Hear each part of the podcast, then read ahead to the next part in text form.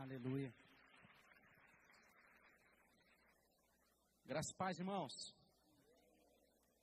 Vocês estão bem? Ué, cadê o tecladista? Foi embora? Cadê o irmão Sandro? Cadê o irmão Sandro? Vou deixar ele no banheiro, depois ele volta, pelo amor de Deus. Staff, vai buscar o tecladista. Gente, vocês estão bem? Glória a Deus. Pega comigo aí o texto de Marcos, capítulo 4. Evangelho segundo escreveu Marcos, capítulo 4.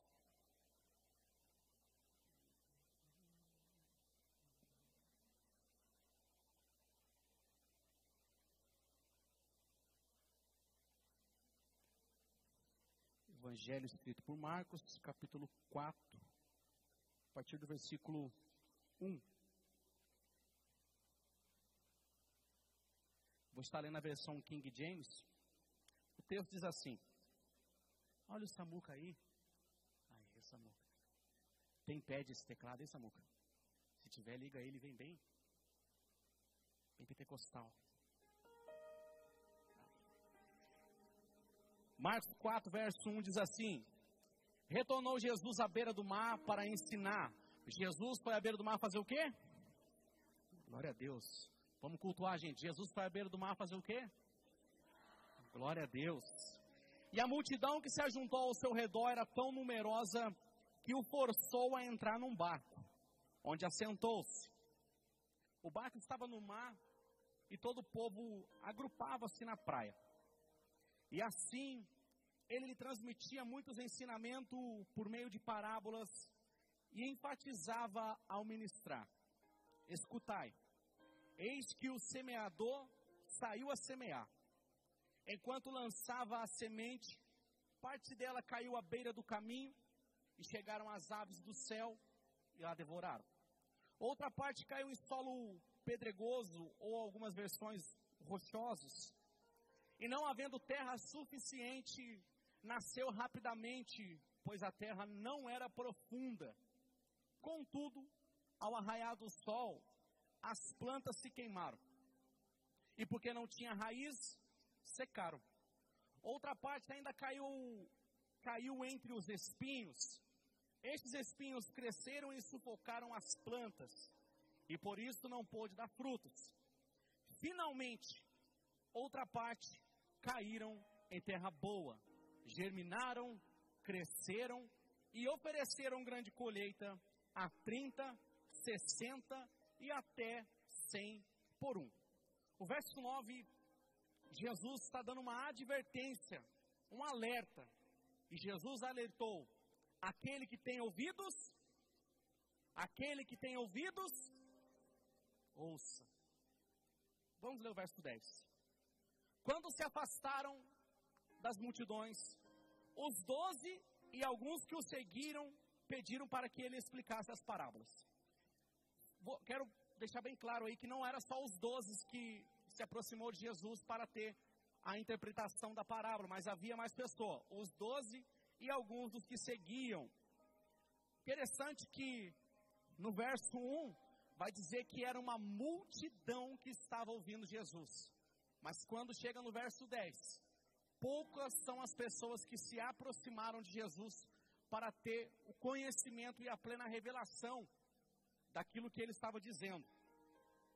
Verso 11: Então ele lhes revelou: A vós foi concedido o mistério do reino de Deus. Aos de fora, entretanto, tudo é pregado por parábolas, com o propósito de que, mesmo que vejam, não percebam, ainda que ouçam, não compreendam, isso para que não se convertam e sejam perdoados. Então Jesus questionou: se não compreende essa parábola, como vocês compreenderão todas as outras coisas? Verso 14: O semeador semeia o quê? Palavra. A palavra é minha? A palavra é de Deus. Eu estou aqui hoje como um semeador lançando uma semente, e essa semente é a palavra. Algumas pessoas são como a semente à beira do caminho, onde a palavra foi semeada, mas assim que a ouve, Satanás vem e toma a palavra semeada. Assim também ocorre com o que foi semeado em solo pedregoso. São as pessoas que, ao ouvirem a palavra, logo recebem com alegria. Entretanto, visto que não têm raízes em si mesma, são de pouca perseverança. Ao surgir algumas tribulações ou perseguições por causa do quê? Da palavra. Rapidamente sucumbem, desistem, desviam, assim como deve estar escrito em outras versões. Verso 18. Outra ainda como uma semente lançada entre os espinhos. Escutam a palavra, porém, quando chega as preocupações da vida, a sedução da riqueza e todas as demais ambições, agridem e sufocam a palavra, tornando-a infrutífera. Todavia, outra pessoa são como os que foram semeados em terra boa. Estas ouvem a palavra, acolhem e oferecem uma farta colheita.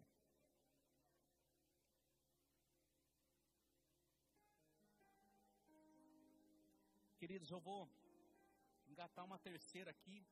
Eu vou pôr o pé na, na estrada porque eu tenho apenas 27 minutos, são 8h33. Quero ser breve. Embora minha vontade seria ficar até meia-noite aqui, mas eu vou tentar. Vou tentar me conter. Amém? Glória a Deus. O tema dessa noite é carregando a semente. Todos nós carregamos algo da parte de Deus. Partindo do pressuposto que a semente é a palavra, todos aqui carregam uma palavra sobre a sua vida. Você tem uma palavra. A palavra semente, ela significa, ela vem de descendência no hebraico. Então, no hebraico, a palavra descendência, ela significa semente. A primeira vez que essa palavra aparece na Bíblia como uma promessa, ela aparece em Gênesis 3,15, aonde Deus libera uma sentença sobre a vida do diabo, dizendo que do ventre da mulher nasceria uma semente, ou em algumas versões, descendente. Então, da semente da mulher nasceria um que pisaria a cabeça de Satanás. O apóstolo Paulo fala em Romanos 16 que Jesus, ele feriu a cabeça, ele pisou a cabeça de Satanás. Então, Jesus é aquele que carrega a semente, ele é a própria semente, ele é o Verbo encarnado. Apocalipse 16, verso 13, vai dizer que João viu, teve uma visão, aonde ele estava montado num cavalo branco e o seu nome é Palavra de Deus. Então, Jesus é o Verbo encarnado, ele é a semente, ele é a palavra. E nós temos o Espírito Santo que habita em nós. Então, nós carregamos uma palavra, carregamos uma semente. O evangelho escrito por Marcos é o primeiro evangelho escrito na antiguidade. É o evangelho mais antigo. Nota-se que quando você pega o capítulo de o evangelho segundo escrito por Mateus e Lucas, você vai ver que existe um número maior de capítulos. Mateus tem 28 capítulos, Lucas tem 24 capítulos, mas Marcos tem apenas 16. Porque Marcos ele não quis relatar os detalhes, ele quis afirmar a historicidade, a verdade de Cristo. Marcos era um discípulo de Pedro. Se você pegar as cartas de Pedro, você vai encontrar registros onde diz que esse Marcos era um dos discípulos de Pedro, depois mais tarde também foi um dos discípulos de Paulo, que andou perto de Paulo. Então Marcos era alguém que não andou com Jesus, mas conheceu a história de Jesus. Ele andou, ele andou próximo do discípulo mais íntimo, um dos mais íntimos de Jesus, que era Pedro. Pedro era testemunha ocular, mas esse Marcos apenas escreveu aquilo que ele ouviu. Então, quando Mateus e Lucas começam a escrever, eles vão e dão mais detalhe. Repara toda vez que você lê os três evangelhos sinóticos, que é Mateus, Marcos e Lucas, você vai ver que quando você pegar o texto, a passagem que está em Marcos, e for para Mateus ou para Lucas, vai ter uma riqueza maior nos detalhes. Porque Marcos ele não quis focar nos detalhes, ele quis focar na historicidade, na verdade, na biografia de Jesus. E esse evangelho serviu de fonte para os outros.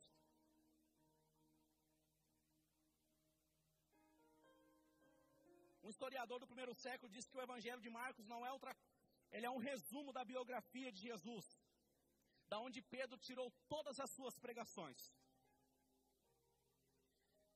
Agora, eu queria falar um pouco da parábola. Por que Jesus ele começa a falar por parábola? Quem estava aqui na aula, na introdução do seminário, Timóteo, aos domingos, poucas pessoas estavam, mas quem estavam ouviu eu aplicar uma breve introdução e não vou ter tempo, me faltaria tempo aqui para explicar. Mas de forma bem resumida, Jesus ele resolve falar por parábolas, porque lá em Mateus capítulo 12 ele começa a ter um confronto com o sistema religioso. E os fariseus começam a falar que o que ele fazia, ele fazia por Belzebu, que era o príncipe dos demônios, cometendo uma blasfêmia contra o Espírito Santo, quando Jesus expulsa um demônio dentro da sinagoga no dia de sábado. Aí houve esse conflito, eles estão com o coração endurecido, eles não recebiam a mensagem de Jesus, e a partir daquele momento Jesus muda o método de pregação. Ele muda para cumprir a profecia de Isaías capítulo 6, verso 9, verso 10, aonde diz que Deus falou que ia pregar para um povo que ainda ouvindo não entendesse, vendo não enxergasse, para que não se convertesse. Então Jesus ele muda o seu método de pregação para apenas aqueles que eram mais íntimos e tinha interesse de fato de saber qual era o propósito, o verdadeiro propósito real da palavra que Jesus estava pregando. Porque se Jesus pregasse abertamente, Jesus estaria um peso, uma condenação sobre aquelas pessoas que estavam com o seu coração endurecido. Porque a Bíblia diz, Romanos 10, 17, que a fé vem pelo ouvir e ouvir a palavra de Deus. Então, se aquele povo continuasse ouvindo a palavra de Deus, o que caía sobre eles era condenação e não salvação. E Jesus, ele veio para salvar. O próprio apóstolo Paulo escreve para Timóteo dizendo que a vontade de Deus é que todos sejam salvos. Então, o Salmo 78, coloca na tela. Salmo 78, verso 2.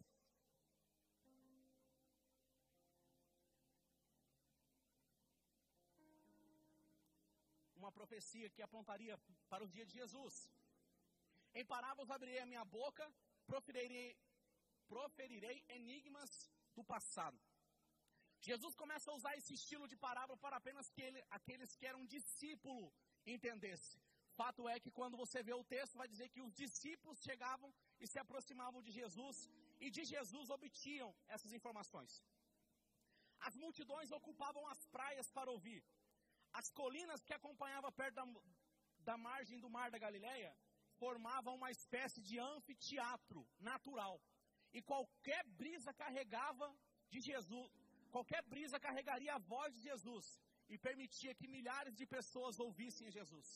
No tempo de Jesus, ele não tinha um som como nós temos, ele não tinha um microfone como nós temos hoje, mas ele tinha a semente, ele tinha a palavra de Deus.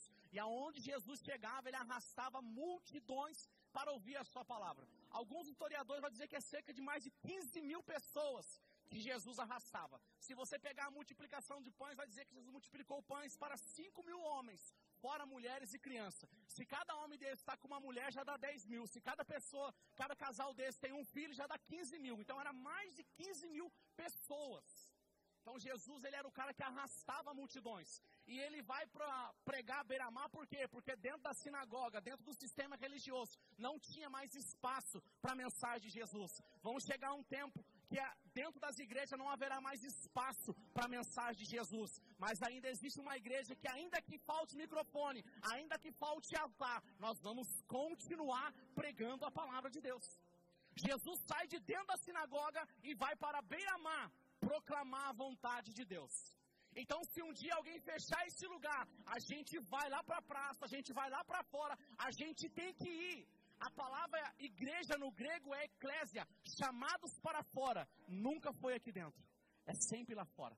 Jesus ele não conseguiu fazer nada dentro da sinagoga, mas do lado de fora ele começou a arrastar uma multidão. Ele instruiu 12 homens e esse evangelho chegou aqui até nós hoje. Então entenda que Jesus não depende dessa estrutura para fazer a vontade dele. Jesus depende apenas de pessoas disponíveis e acessíveis à tua palavra.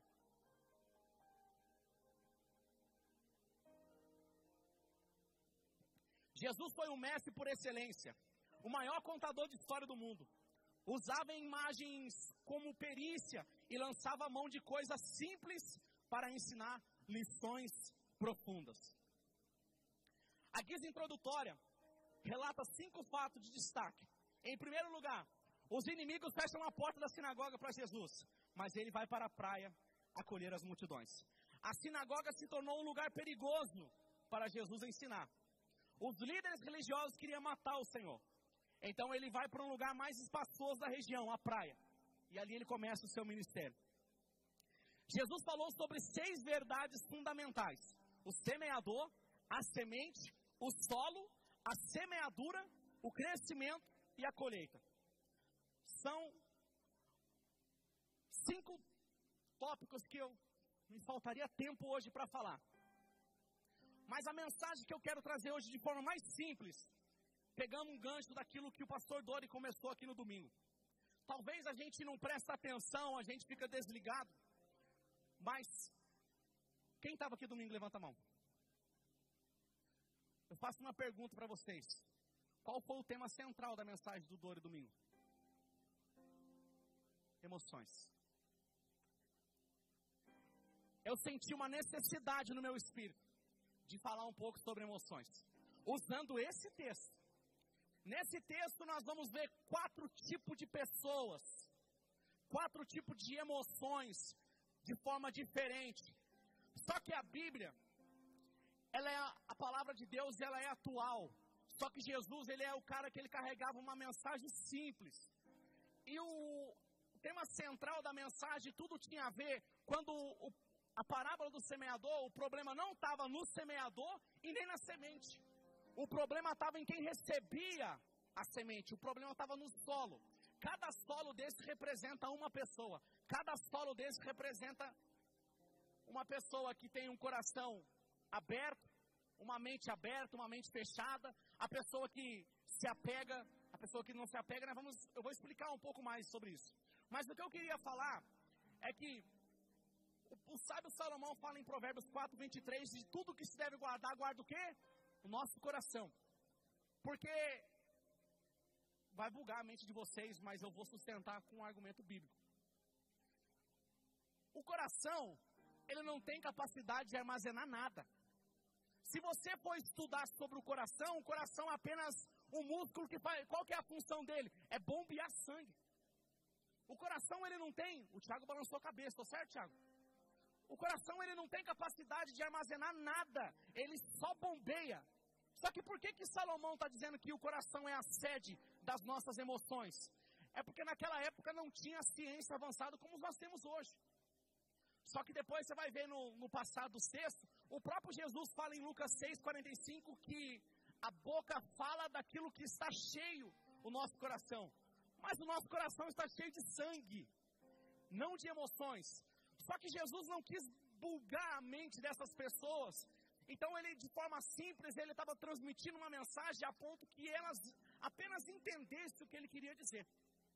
Mas no século, 400 anos antes de Cristo, quando os gregos começaram a chegar e a medicina começa a avançar, esses caras começaram a descobrir que o centro das nossas emoções estão tudo aqui, ó. Na mente.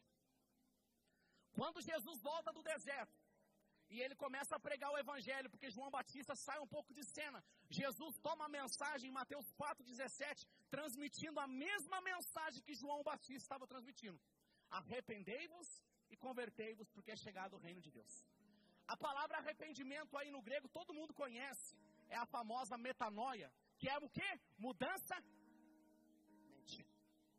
quando Jesus começa a pregar o Evangelho, Jesus não manda você mudar o seu coração, Jesus manda você mudar o modo de pensar, mudar a sua mente, a metanoia.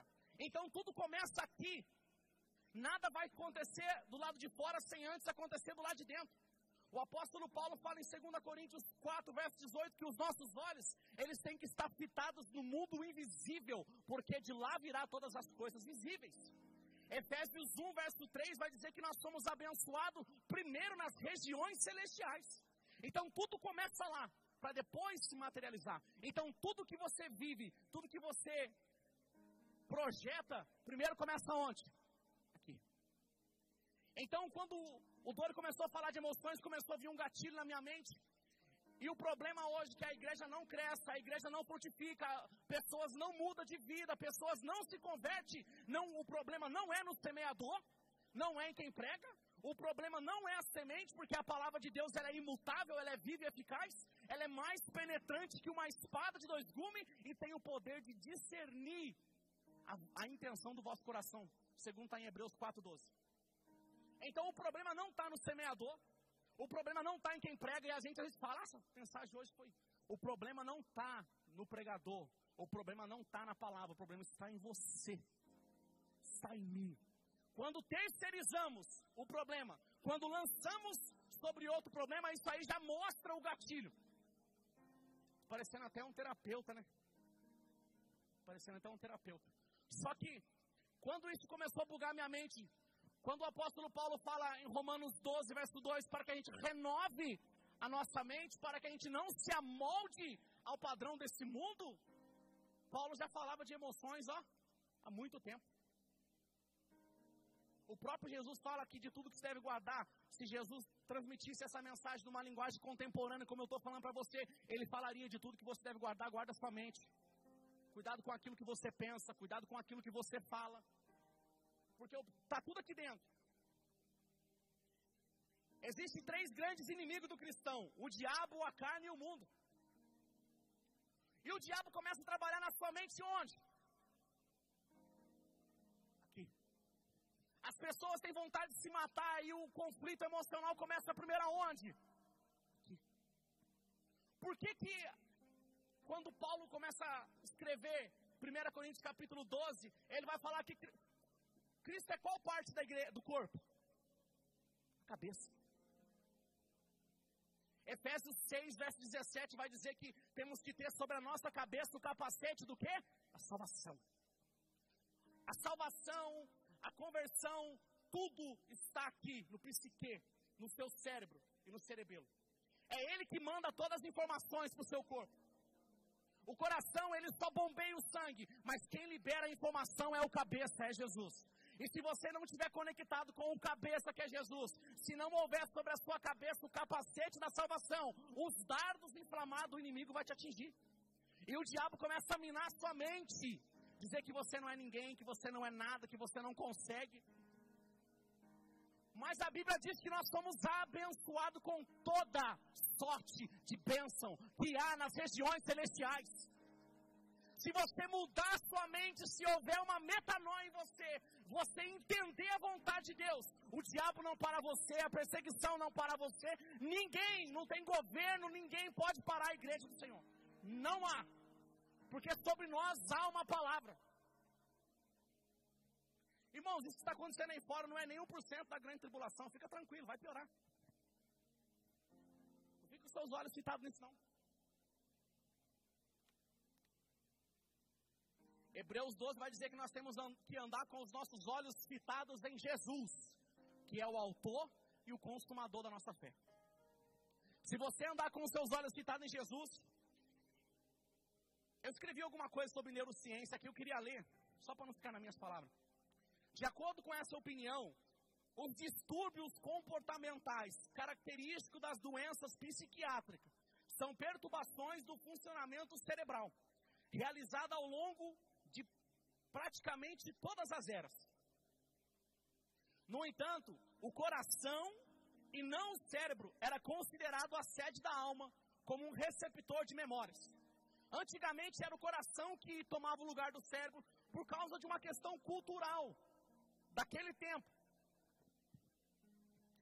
Mas o profeta Jeremias, Lamentações 3, 21, se não me falha a memória, ele diz que ele quer trazer o quê? Eu quero me trazer à memória aquilo que me dá esperança. Ele não está falando, eu quero trazer o meu coração, eu quero trazer, não. Ele quer trazer a memória. Quando você começa a trazer. Você só tem força para realizar e executar os seus sonhos porque aquilo está aqui, ó, te motivando. Te motivando. Você percebeu que o salmista Davi, ele, ele se depara num conflito no Salmo 42, verso 5. E ele começa a falar consigo mesmo. Ele começa a conversar consigo mesmo e ele dá uma ordem para a sua alma. Por que está aflita? Por que está batida a minha alma? E por que se perturba aonde? Dentro. Espera em Deus, pois eu ainda o louvarei. Se você esperar em Deus, você vai louvar ao Senhor. Os seus lábios exultarão e engrandecerão o nome de Deus. Mas se você não mudar a sua mente, se você se comportar como um derrotado, se você se comportar como um fraco, você não vai a lugar nenhum. Quando Jesus está no monte do Getsemane, em Lucas 22, se Jesus não dominasse o gatilho emocional, ele tinha desistido ali. Mas a palavra de Deus diz que um anjo do céu desceu e fortaleceu. Quando você pensa em parar, quando você pensa em desistir, a Bíblia diz no Salmo 91 que Deus dá ordem aos seus anjos, ao meu e ao vosso respeito.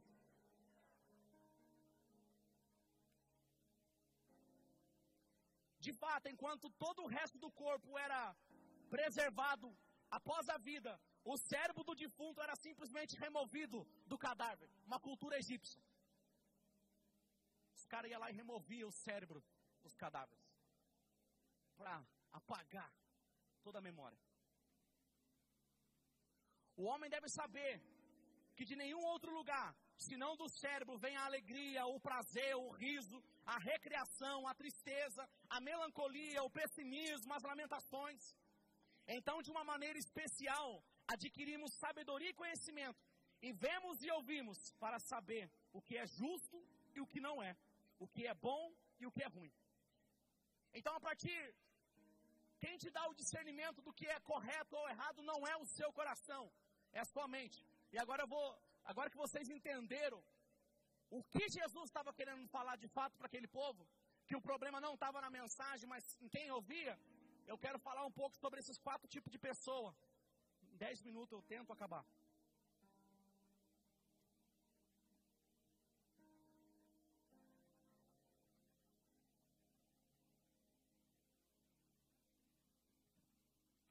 Primeira. Marcos capítulo 4. Verso 4 de capítulo, do capítulo 4 de Marcos vai dizer que enquanto lançava a semente, parte dela caiu à beira do caminho. E chegou às aves do céu e devoraram. Antigamente, não tinha cerca, não tinha muro, como tem hoje.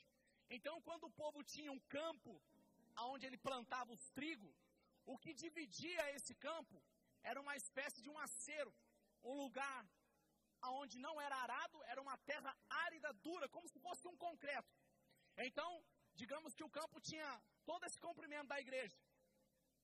Só que de um campo ao outro existia uma brecha, um caminho, tipo, como se fosse um, um, um solo bem duro, que o pessoal não arava para de fato ficar, virar uma divisa. Então, o semeador, quem foi de roça, eu sou roceiro, sabe como é que funciona o esquema de, de jogar semente. Se você nunca foi de roça, mas se você pegar na sua casa um bocado de arroz na mão, ó, falei igual um, um bocado de arroz na mão, e pegar e fazer esse movimento aqui, ele vai lançar. E ela vai espalhar. Então você não tem o controle da onde a semente está caindo. O que Jesus está dizendo é: eu não estou nem aí, eu não estou importando. Não tem limite para a palavra de Deus. Então o semeador está lançando. Só que a, a semente que cai nessas terras duras, ela não penetra no solo. Ela fica à beira do caminho. E as aves do céu vêm e a roubam. Primeiro tipo de pessoa que Jesus está falando é a pessoa que, tem, que vem culto, como esse. E está aqui. E o semeador está aqui, ó. Lançando. É palavra. Está caindo em corações que estão recebendo a palavra. Mas também está caindo na cabeça de uns mané que não está nem aí. Que ele não sabe nem o que ele está fazendo aqui dentro. Aí ele sai e ainda põe a culpa pro pregador. Aquele cara fala demais, aquele cara fala rápido demais. Eu estou lançando a semente, minha filha. Se você pegar, ela vai produzir fruto 30, 60 ou 100 por um. Se você não pegar, a sua vida vai continuar na mesma. Aí você vai chegar diante de Deus naquele grande dia e vai dizer que você não ouviu a palavra. Eu, isso não está na Bíblia, está é, lá em Inventários, capítulo 1, na minha mente. Eu acho que Deus vai descortinar o céu vai trazer você no dia que você estava no culto boiando. E o semeador lançando a semente. E você vendo a semente cair e os pássaros comendo. O pássaro representa o diabo, é aquele que vem e rouba a semente do seu coração. O semeador usava o método de lançar a semente. mas o método tinha como vantagem cobrir grande parte. Um semeador experiente não permitiria que a semente caísse em áreas concentradas ou que se amontoasse. O que, que Jesus. Olha, olha a riqueza. Está espalhando. Se você se põe no lugar do semeador, se você lançar uma semente aqui e você sabe que você jogou aqui, você vai voltar e vai jogar de novo? Não vai. Porque já tem semente ali. Então a sua oportunidade é hoje, a sua oportunidade é uma só. Se você pegar a semente que foi lançada, ela pode germinar no seu coração e produzir fruto. Se você não pegar, você perdeu a oportunidade. Você está como um terreno rochoso, um concreto, isso aqui. Ó. Tenta plantar alguma coisa em cima desse concreto aqui. Não produz nada. O objetivo era cobrir todo o campo, sem deixar margem sem semente. Evidentemente é impossível lançar a semente de, nas margens do campo sem garantir que elas caiam dentro dos limites do campo. Inevitavelmente, algumas das sementes lançadas caíam fora do parâmetro arado. Talvez está aqui, você é um parâmetro fora. Talvez você é uma terra árida. Mas hoje, se você ouvir a palavra, o semeador está aqui para plantar uma semente na sua vida. E essa semente ela vai crescer. E no tempo certo ela vai produzir 30, 60 ou um 100 por um. A Bíblia diz em Gênesis 26, verso 12, que Isaac estava enfrentando uma grande seca. Só que naquela mesma terra e naquele mesmo ano ele plantou uma semente, e naquele mesmo ano ele colheu uma colheita de 30, 60 ou 100 por um. Se você tiver com o seu coração aberto ainda hoje, nesse ano, Deus pode fazer algo grande na sua vida. E essa semente que está sendo lançada, ela pode crescer e virar uma grande bênção na sua vida. Ou ao contrário. Ou pode se tornar um fardo, um peso sobre a sua vida.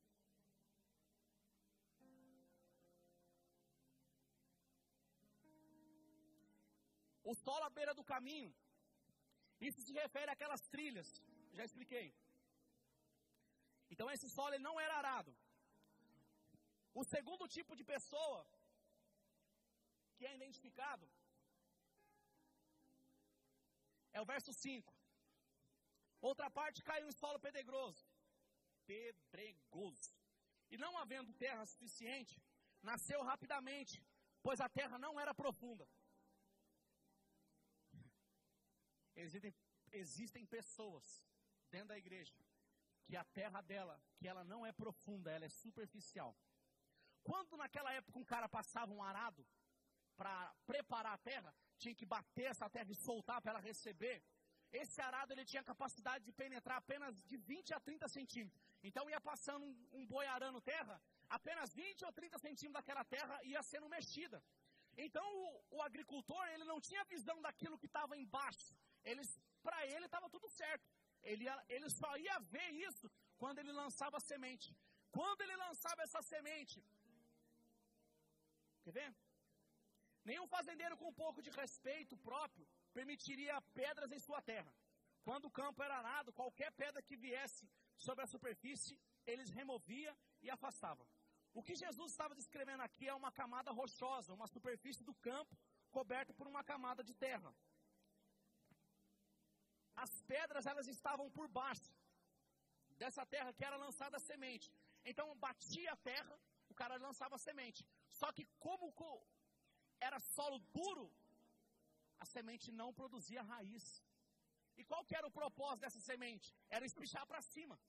Então, o crescimento rápido para um cara que era agricultor, que conhecia da terra, para ele um crescimento rápido não tinha valor nenhum porque ele saberia que aquele crescimento, que aquela aparência toda rápida, ela não ia ter retorno, porque a raiz dela não ia penetrar, e o que, que ia acontecer? Essa planta ia morrer. Isso aqui fala de um tipo de pessoa que ela não tem raiz em Deus. Ela chega, ela foi plantada dentro desse campo de trigo. Só que ela tem algumas coisas dentro do, da sua alma, do seu cérebro, que barrou todo o crescimento que Deus tinha para você. Aí você cresceu para fora em vez de crescer para dentro. Uma planta, antes dela sair para fora, primeiro ela cresce, ela forma raízes.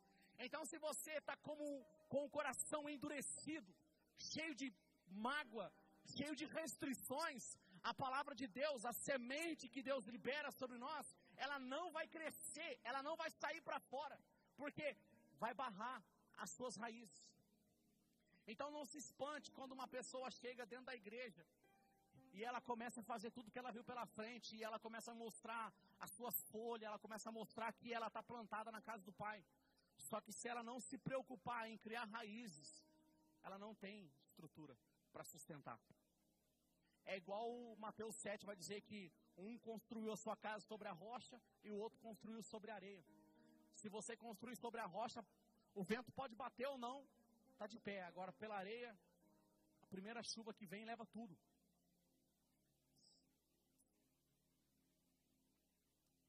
A terceira categoria que Jesus identifica é o solo infestado por ervas daninhas, cheio de vegetação. Mas há espinhos e urtigas são inúteis para qualquer propósito agrícola. Na verdade, são plantas danosas para o trigo, pois ocupam todo o campo e sufocam as outras plantas. Esse é o outro aspecto chave da maldição de Gênesis 3:17 e o verso 19. Quando o apóstolo Paulo fala que a terra anseia Romanos 8, 19, que a terra anseia pela manifestação dos filhos de Deus, não está falando que as pessoas lá fora anseiam pela nossa manifestação. A exegese bíblica do texto é que a terra anseia a manifestação da volta de Jesus, por quê? Porque quando Adão peca, é liberado sentença para o homem, para a mulher, para o diabo, para a terra. Que Deus começa, quando a terra bebe o sangue de Abel, cai, recai sobre a terra uma maldição. Então a terra, ela começa a produzir por causa do pecado de Adão, ervas daninhas. E a desgraça da erva daninha é igual como é que é o nome? Eu esqueci o nome daquela tiririca. Quem conhece tiririca? Aquelas plantinhas que nascem no meio da grama. Aquilo é uma peste. Você planta o gramado, tá bonitinho, ele nasce primeiro que a grama. Esse, essa, esse versículo representa a pessoa que não dá espaço para a palavra de Deus crescer. É um tipo de pessoa que tem tanta coisa, tanta ervas daninha no seu coração, tantas coisas para ser tratada, que ela não consegue produzir nada em Deus. E esse tipo de pessoa acaba virando líder. Esse tipo de pessoa acaba assumindo o ministério, sendo que dentro de si está cheio de ervas daninhas, sufocando a palavra de Deus e não está produzindo crescimento. Se você vê um líder que não produz crescimento, que não desenvolve nada, é um líder que está cheio de ervas daninhas dentro de si.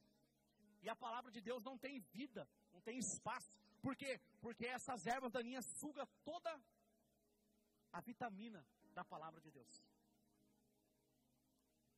Gente, eu vou parar aqui. Por final, o solo fértil. Trata-se de um solo puro, sem ervas daninhas, com espaço para o crescimento em todos os sentidos, é um solo preparado. A semente que cai nesse solo preparado, ela produz fruto. Só que entenda uma coisa, e isso é profético. Um solo para ser preparado, ele leva tempo. Você não consegue preparar uma terra para plantio do dia para a noite. Então não acelere nada na sua vida, não, não adiante nenhum crescimento na sua vida. Talvez Deus está preparando o solo, talvez Deus está preparando você para você receber essa semente e essa semente poder germinar, essa semente poder ter espaço em você. Então, antes de você receber a semente, prepara o solo, prepara o seu espírito, renove a sua mente. Se coloca de pé. O tempo já foi.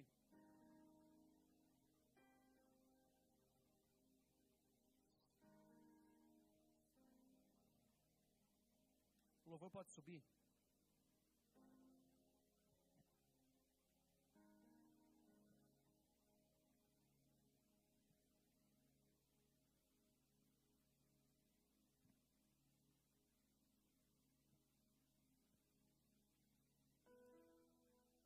Eu queria que você entendesse que o apóstolo Paulo fala algo interessante em 2 Coríntios 4, versículo 7, que temos em nós uma excelência, um tesouro em vaso de barro, para que a excelência do poder seja dele. O vaso é usado para plantar algo dentro. E nós falamos hoje que a palavra de Deus é uma semente. Só que para esse vaso ser plantado, primeiro ele tem que passar pelo processo da olaria, de Jeremias 18. Então você tem que passar por um ambiente onde Deus restaura você primeiro, modela você, trabalha em, em todo o solo, tira as ervas daninhas, tira o solo rochoso, para que a semente, para que a palavra de Deus possa penetrar e essa semente possa produzir um fruto de 30, 60 ou 100 por um que seja. Hoje o propósito dessa mensagem, se eu pudesse resumir, seria de fato aquilo que o Dori falou: as nossas emoções, a sede dos nossos pensamentos. Então, se você conseguir converter, mudar a sua mente, como a pregação de Jesus em Mateus 4,17, que é arrependei-vos e convertei-vos. Como eu falei, o arrependimento que é a metanoia, a mudança de mente. Se você conseguir transformar pela renovação da sua mente, você vai experimentar a boa e a perfeita vontade de Deus. Para encerrar minha parte, queria orar por essa palavra. Feche seus olhos. Pai, em nome de Jesus, eu oro pela tua palavra, pela tua semente, Senhor, que foi liberado nessa noite. Eu acredito, Senhor, que o Senhor preparou essa noite para transformar a nossa mente, para que possamos ser transformados pela renovação da nossa mente. Então, Senhor, prepara o nosso coração para receber a tua palavra, a tua semente, Pai. Que vidas aqui hoje possa ser transformada pela ministração da tua palavra. Eu sou apenas o semeador, Senhor, mas a tua semente, que é a tua palavra, ela é viva, ela é eficaz. Senhor, penetra onde os nossos olhos não conseguem alcançar. Que a tua palavra possa separar juntas e medula. Que a tua palavra possa penetrar no nosso coração, na nossa mente, no nosso espírito e produzir em nós, Pai, um caráter aprovado. Que possa produzir em nós santidade. Que possa produzir em nós, Senhor, algo novo da tua parte, é o que eu te peço e te agradeço em nome de Jesus. Se as suas emoções seus preconceitos, sua baixa autoestima, suas decepções, você vai saber lidar melhor e escolher se você quer ou não quer.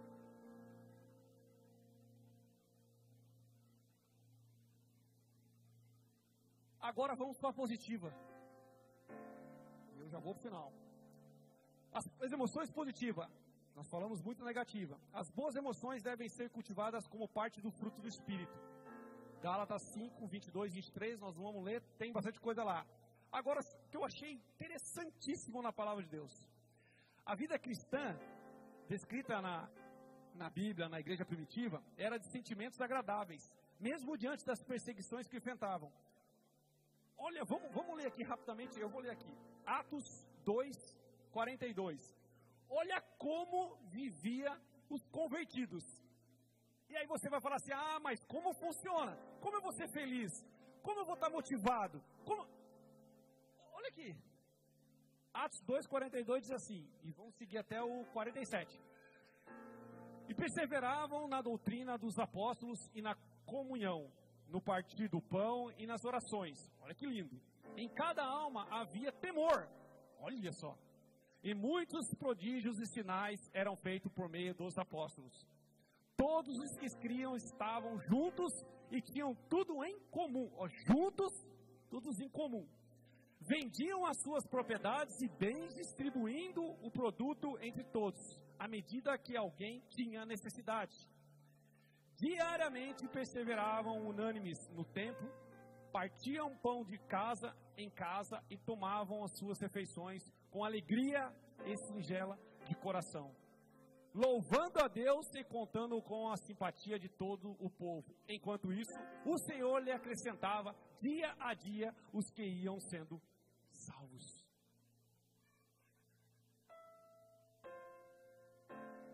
Emoções positivas, está tudo aí. Quer saber como você vai viver? Está aí, está na Bíblia.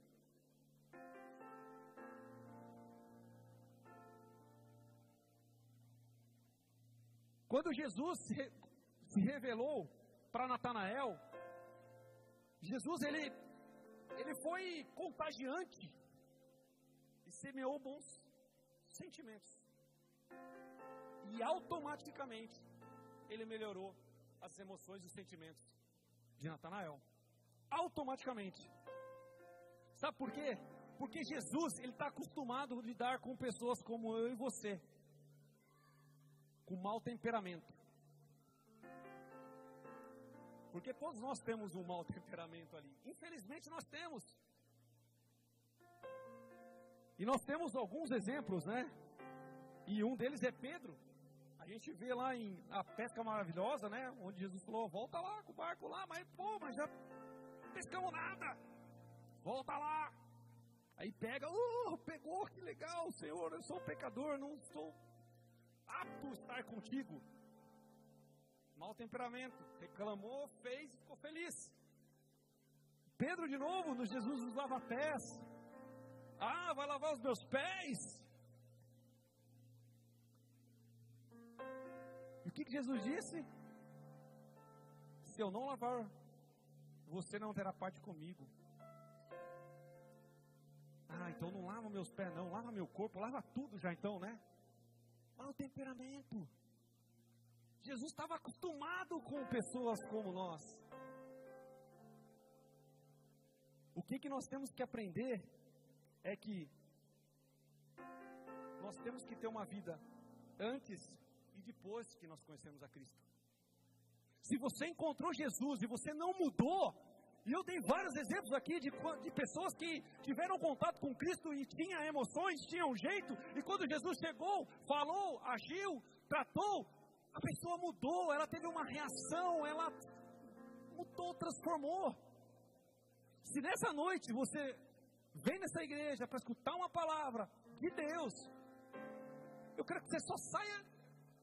Para mim, eu fico feliz se você entender isso. Você precisa sair daqui com uma consciência diferente das coisas.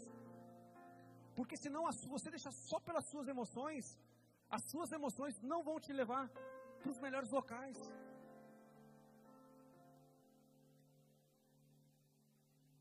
E para as emoções positivas, nós precisamos, o pastor Diogo falou muito disso na abertura, senhorio de Jesus. Nós precisamos reconhecer. Quando Natanael exclamou, reconhecendo que era Jesus, porque teve uma hora que ele falou: opa, Jesus, esse é Jesus. Ele reconheceu o senhorio. Por mais que ele vacilou, por mais que ele. Mas ele reconheceu. Então nós devemos reconhecer a Jesus como nosso Senhor. Quando reconhecemos Jesus como, como Senhor e Salvador, recebemos a salvação na nossa vida. Quem crê em Jesus se torna filho de Deus. Olha para você ver a, a consequência. E o Espírito Santo passa a habitar na sua vida. Não existe emoção mais linda do que receber Jesus como Senhor e Salvador. Lucas 2:11.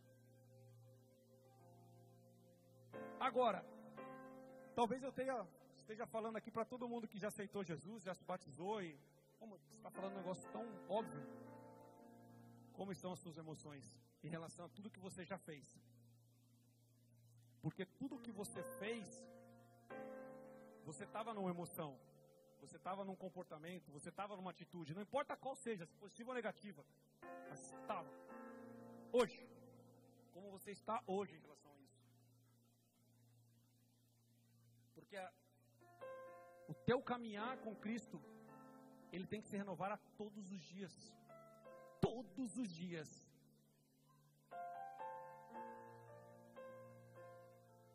E o último aqui. Nas emoções positivas, sabe o que nós precisamos?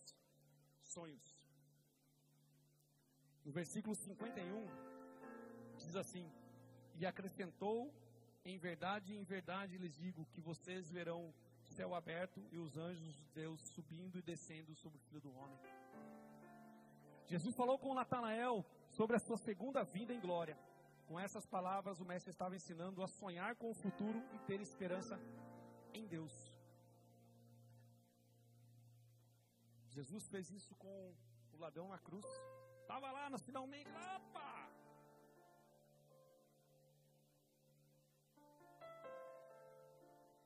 Jesus fez tudo isso com Natanael. E Natanael, mudando o seu comportamento, mudando as suas emoções, em João 21, 2, ele viu Jesus, ele foi um dos sete que viram Jesus quando Jesus ressuscitou. Então, Jesus transformou a vida de Natanael, as suas emoções, ele continuou perseverando e chegou até o final. E teve a oportunidade de ver Jesus depois que ele ressuscitou. Ah, mas para eu finalizar, aonde eu quero te levar com tudo isso?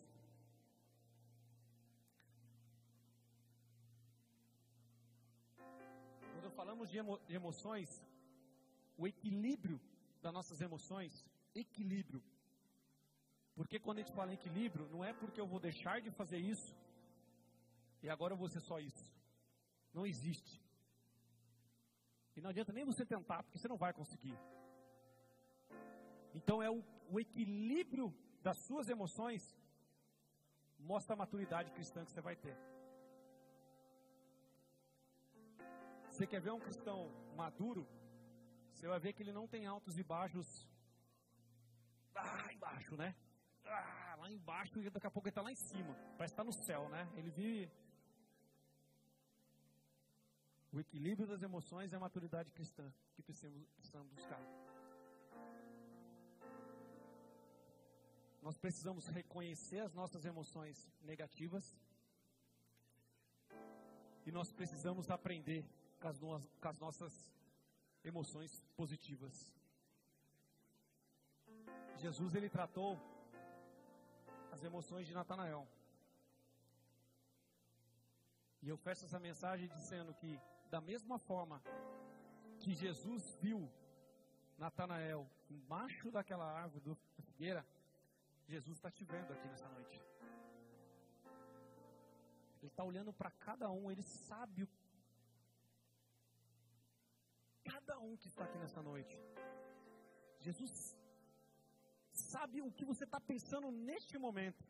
Jesus sabe qual é a sua emoção deste momento. Às 8h30 da noite, de um domingo, Ele sabe. Ele vê as suas dores, Ele vê sua aflição, Ele vê os seus sonhos, Ele vê as suas decepções. Ele conhece seu coração como nem mais do que essa pessoa, talvez que você esteja do seu lado, que convive com você há anos. Jesus, Ele olha para você. E Ele nessa noite, Ele te trouxe aqui para tratar as suas emoções.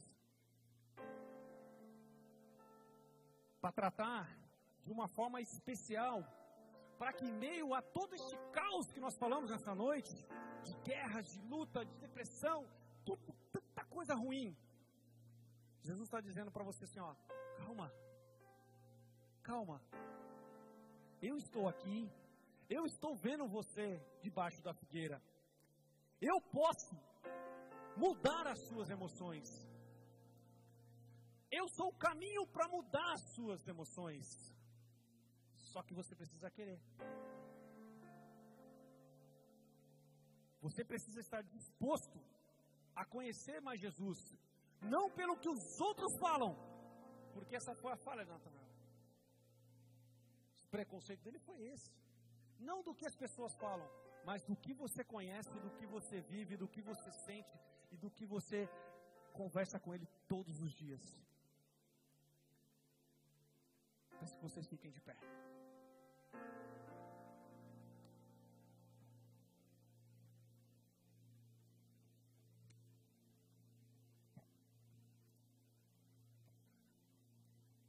Feche seus olhos agora.